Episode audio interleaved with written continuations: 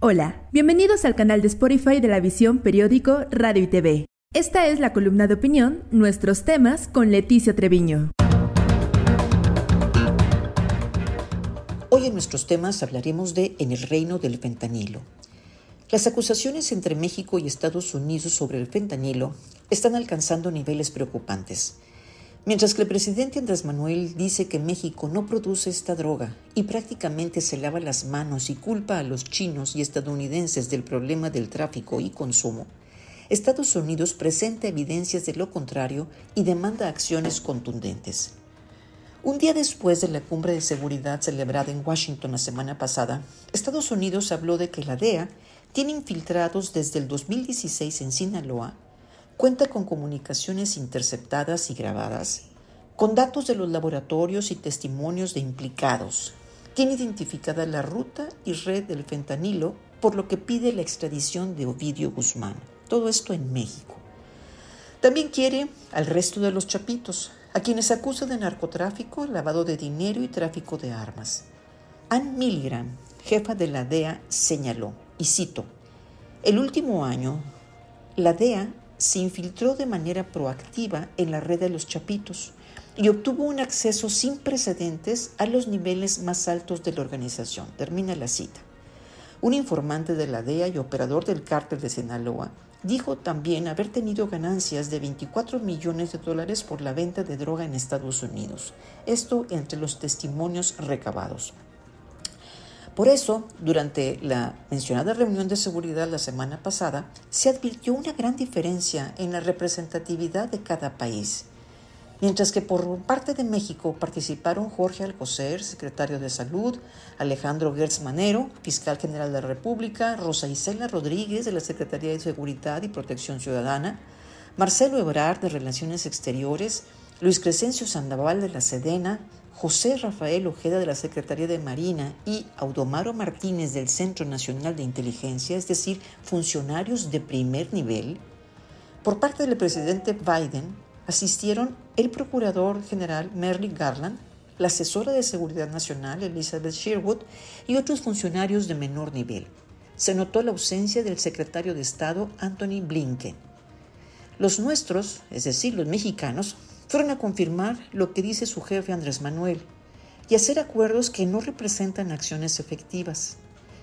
México insistió una vez más en su inocencia en la fabricación del fentanilo, en su loable lucha contra el narcotráfico y en la culpabilidad de Estados Unidos en el tráfico de armas.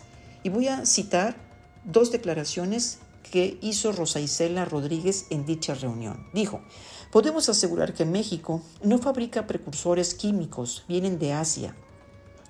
México tampoco fabrica armas de alto poder, pero en México, mi México, padecemos la violencia originada por el tráfico de drogas sintéticas y el poderío de fuego de las armas ilícitas.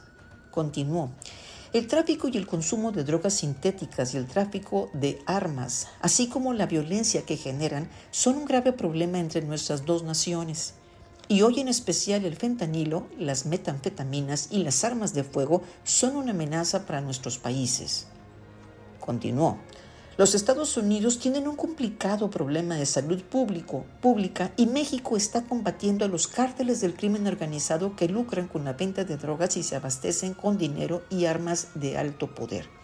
Es un círculo vicioso contra el que peleamos diariamente, enfatizó Rosa Isela Rodríguez, secretaria de Seguridad.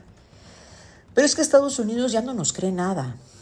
México se comprometió a reforzar la vigilancia en las aduanas aéreas y marítimas para evitar el tráfico de precursores químicos con los que se produce el fentanilo.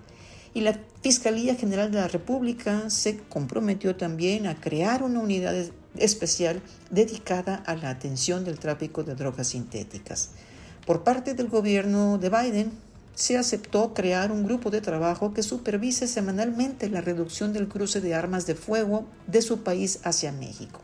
Ambos países también desarrollarán campañas de prevención para educar a los jóvenes sobre los daños ocasionados por el uso de las drogas sintéticas.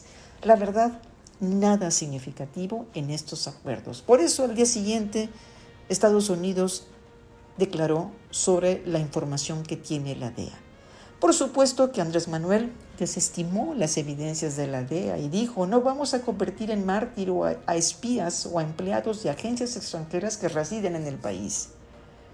Como rápida respuesta a estos acuerdos, la secretaria de Educación en México, Leticia Ramírez, ya presentó la campaña preventiva que será nacional y permanente y que tendrá un alcance de más de 11 millones de estudiantes en 62 mil escuelas. Incluye una guía para docentes que se verá en el aula al menos tres veces por semana. ¿Usted cree que una guía bonita y sus gráficos sean suficientes para calmar la presión y enojo de los vecinos? Los gringos ya están hartos de Andrés Manuel y ya no saben cómo presionar más. Si las evidencias no funcionan, ¿qué hacer? El problema es que Andrés Manuel vive en un país de fantasía y se cree sus propias mentiras. Su posición negacionista genera más problemas. La senadora del PAN, Kenia López, señaló Resulta desconcertante el discurso del gobierno al tratar de tapar el sol con un dedo y afirmar que en México no se produce fentanilo, cuando es claro que en México se produce, se produce dicho opioide.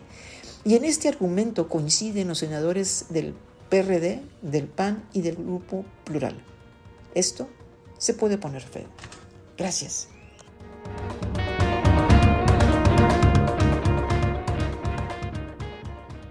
Te invitamos a seguirnos en nuestras redes sociales, Facebook, Instagram y Twitter, en donde nos encuentras como La Visión ATL. Visita nuestra página como lavisionweb.com.